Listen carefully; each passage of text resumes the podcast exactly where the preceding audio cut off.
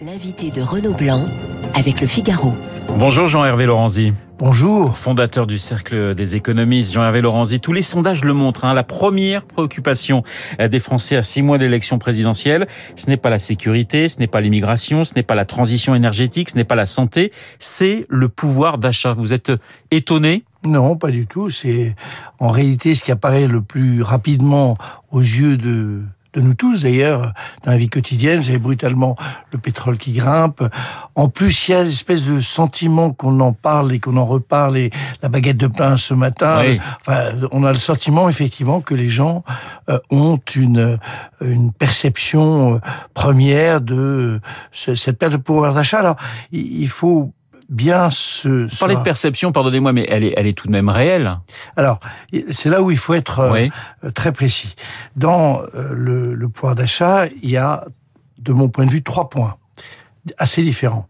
Il y a le niveau du pouvoir d'achat en France, qui est, toutes les études le montrent, pour toute une partie de la population, assez faible. En réalité, on a un vrai problème de pouvoir d'achat pour les catégories les, moins qualifiées de la population française. C'est évident. Premier point. Deuxièmement, euh, quand on regarde l'année 2020, puisque c'est là où on a les statistiques, le pouvoir d'achat en moyenne a augmenté et quoi qu'on en dise, c'est pas c'est pas uniquement les déciles les plus riches qui en ont profité, c'est euh, l'ensemble de la population. Donc on est sur un plus 2% qui est un peu plus. Et donc il y a euh, en réalité pas de, j'allais dire de euh, de baisse du pouvoir d'achat en 2020. Après, il y a 2021 et ce phénomène de sortie de la crise où on voit qu'il y a des tensions extrêmement fortes qui sont liées à cette brutale, euh, brutale évolution finalement de l'offre et de la demande. Et là, il est clair qu'il y a une, il y a une inflation sous-jacente qui est plus importante qu'on ne l'imaginait. Est-ce que ça va durer? C'est la seule véritable question. Vous étiez venu il y a, il y a quelques semaines, hein, vous étiez l'invité de François Geffrier euh, dans le, dans le journal de, de l'économie, et vous, vous pensiez finalement que cette inflation ne serait pas durable, qu'elle serait temporaire. Là aussi. C'est toujours votre avis, Jean-Hervé oui, Oui, euh, là aussi, euh, il y a euh, une hausse des prix, ça c'est qui est évidente. Et puis il y a le, ce qu'on appelle le mécanisme d'inflation, c'est celui-là qui pose problème et qui a conduit à des taux d'inflation qui sont pas de 2 ou 3 ou 4 mais comme nous l'avons connu, comme moi dans ma génération j'ai connu, de 10 ou 15 qui est que il y a un suivi permanent entre une course poursuite entre l'évolution des prix et l'évolution des des salaires. Et là, on rentre dans un mécanisme très dangereux parce que il est en fait producteur de, j'allais dire, de difficultés économiques assez rapidement. Et vous dites hein, qu'il vaut mieux un peu d'inflation qu'une déflation. Bien sûr. Alors la déflation, c'est terrifiant parce que la déflation, vous pensez toujours que le lendemain matin, ça coûtera moins cher, donc vous n'achetez pas. Donc vous, vous, vous avez un impact direct sur la production. Le seul objectif dans cette opération, la seule question qu'il faut se poser, c'est est-ce qu'on a un risque dans les 6-8 mois qui viennent, juste après l'élection présidentielle, de voir apparaître d'abord des politiques très restrictives pour des raisons budgétaires, deux, une inflation qui finalement grignoterait le pouvoir d'achat, donc en réalité un, un, un, retour à une croissance qui est faible. C'est la seule question qui compte. Alors on va revenir hein, dans quelques minutes, on reviendra sur l'après présidentiel, mais euh, la semaine dernière, il y a eu ce chèque inflation de, de, de 100 euros décidé par le gouvernement, donné à, à 38 millions de, de Français. C'est pour vous une mesure justement électoraliste à six mois d'une élection très importante, ou c'était une nécessité? Les deux.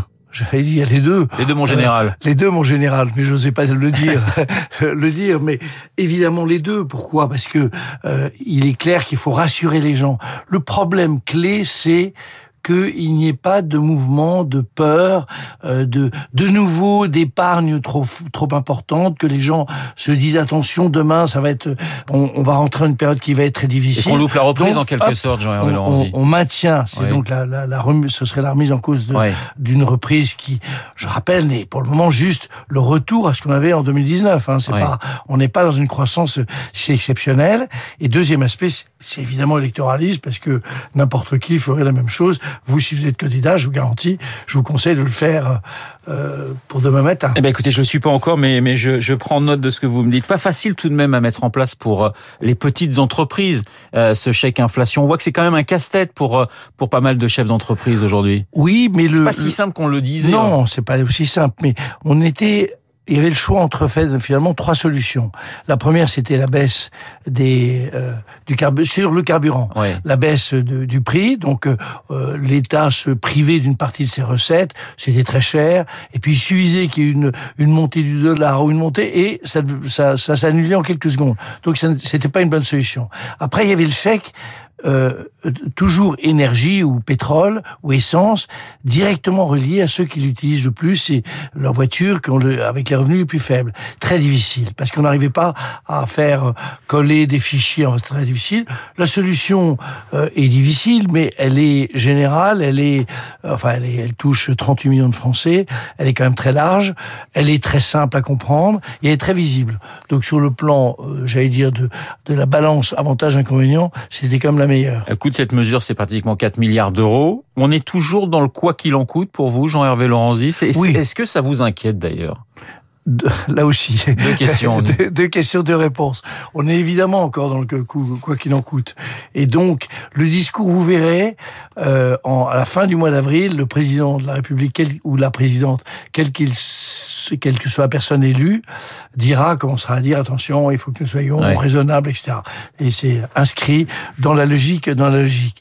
Mais euh, pour le moment, on y est toujours. Est-ce que je suis inquiet? Non. Ma seule et vraie inquiétude, c'est qu'on ne revient, repasse pas à une, notre croissance potentielle faible. Et on va peut-être venir sur les deux sujets clés de la France pour éviter cela, qui sont un taux de croissance d'environ 1%, parce que ça, ça n'est pas suffisant pour arriver à, avaler, euh, euh j'allais dire, toute cette jeunesse qui arrive sur euh, le marché du travail. Donc c'est ça le seul sujet. Le seul sujet, c'est la croissance et l'emploi. Alors on va y revenir à la croissance et l'emploi. Euh, on parle aussi beaucoup pour améliorer le pouvoir d'achat des Français et on l'entend énormément chez les politiques, quelle que soit leur, leur tendance, de l'augmentation des, des, des salaires. Cette augmentation des salaires, Jean-Hervé Lorenzi, elle est aujourd'hui nécessaire on, on, peut pas passer, on ne peut pas passer à côté. On est en train de commencer les négociations hein, finalement euh, dans, dans, les entreprises. Vous pensez qu'elle va avoir lieu d'une façon générale? Oui, bien sûr qu'elle aura lieu. Et euh, euh, bien sûr qu'elle aura lieu. Peut-être permettez-moi juste un tout petit détour dans, dans ce livre que j'avais écrit, qui s'appelle La Grande Rupture. Il faut bien faire un peu de publicité. Bien sûr. Et en fait, le vrai critère, c'est la répartition de la valeur ajoutée entre les, les, les, les revenus, donc essentiellement les salaires, et les profits. Il se trouve que on est, c'est pas le jour et la nuit ce qu'il faut changer, mais dans tous nos pays, tous les pays occidentaux, il y a eu à l'évidence une croissance très très importante des euh, profits, de la part qui est maintenant de l'ordre peut-être de euh, pas loin d'un tiers. Et donc c'est cette répartition là que vous allez avoir apparaître partout dire cette modification. Biden vient d'annoncer euh, qu'il allait euh, euh, avoir un, un, impôt sur le capital finalement, qui est un ISF sur les plus-values latentes. C'est vrai qu'il y a des plus-values d'attente exceptionnelles, puisque les, marchés euh, augmentent, les marchés financiers augmentent de manière très importante. Donc, quoi qu'il arrive, il y aura une, un, phénomène de redistribution. Il faut le faire intelligemment pour que ça ne pénalise pas trop la compétitivité de notre pays. Mais il y a quand même beaucoup de tout petits salaires en France. Il, y a un, problème de salaire des enseignants, un problème de salaire des, infirmières, un problème de salaire. Il y a beaucoup de problèmes de salaire, et c'est globalement qu'il faut essayer de réfléchir à ce problème et pas exclusivement catégorie par catégorie. Oui, sauf que pour certaines entreprises, c'est compliqué car elles doivent faire face à l'augmentation euh, des prix, notamment celles qui, qui travaillent avec des, des, matières premières importantes. Oui, mais quand on parle de compétitivité, c'est par rapport aux autres producteurs des autres pays et euh, nous ne sommes pas le seul pays dont les matières premières augmentent. Donc, euh, essayons là aussi d'être raisonnables. C'est ennuyeux. Il faut faire très attention aux PME, aux PME. Donc, évidemment, il faut regarder ce que ça représente, mais l'affaire de, de l'augmentation des coûts euh, des matières premières, il n'est pas spécifiquement français, il est mondial. Alors, vous parliez de, de, votre livre La Grande Rupture. Effectivement, il y avait deux sujets très importants dans ce livre. C'était les jeunes, ça, ça vous inquiète beaucoup, la situation des jeunes aujourd'hui, et c'est lié, la formation. Il y a deux, on a deux problèmes dans notre pays. Et, en fait, toute campagne devrait porter exclusivement, me semble-t-il, sur ce sujet-là. Le premier problème, c'est celui de la répartition. Il faut le faire intelligemment, il faut pas remettre en cause notre compétitivité, il faut faire très très attention à tout ça. Mais il est clair qu'il y a beaucoup de petits salaires. On n'aura pas, et ça me lie au deuxième point, un enseignement de qualité euh, au, niveau de ceux de nos partenaires euh, si on continue à sous-payer les, les profs. Alors, très facile de dire, ouais, les profs, ils ont des vacances, etc. Enfin, tout ça, c'est, c'est pas le sujet. Le sujet, c'est que les gens sont très mal payés. Les infirmières, on voit euh, des flux d'infirmières qui partent vers le Luxembourg. Pourquoi? Parce qu'elles sont payées quasiment deux fois plus. Donc, on a des tas de sujets de cette nature qui font que notre, notre système ne marche pas bien. Euh, donc, un, répartition, deux, qualification. Qualification, c'est non seulement la qualification de, j'allais dire, de nos jeunes, et donc vous voyez bien qu'il y a, euh, on sait qu'il y a un million deux cent mille jeunes qui sont totalement euh, désocialisés, qui n'ont aucune formation ou une formation très faible, et puis il y a un problème que soulignent toutes les enquêtes, prises à toutes les enquêtes extérieures, ça marche pas bien notre système d'éducation. Donc il faut essayer de le reprendre de manière assez logique en faisant intervenir d'autres partenaires. Le, le, grand succès euh, de Macron, dans les trois dernières années, ça a été l'apprentissage. L'apprentissage, ça fait 30 ans que tous les gouvernements disent il faut plus d'apprentissage, comme les Allemands, comme les Allemands, comme les Allemands. Vous savez comme on adore dire ça.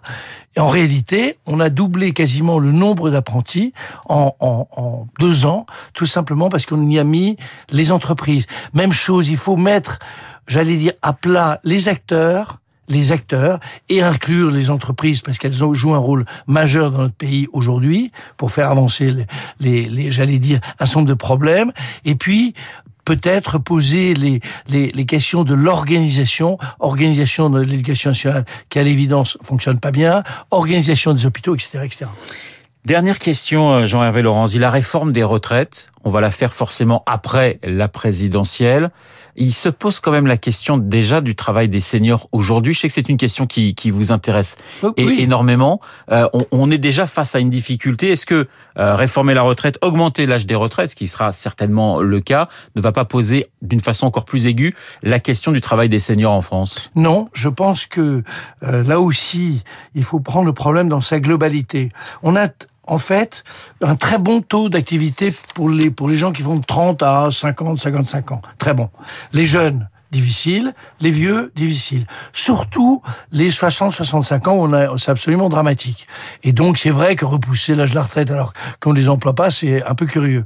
Donc, il faut modifier, un, le discours des entreprises, c'est-à-dire que on considère que les entreprises continuent à qualifier les gens au-delà des 50-55 ans pour le job. Quelqu'un à 60 ans est tout à fait en forme et peut continuer à travailler, à condition de, de le faire.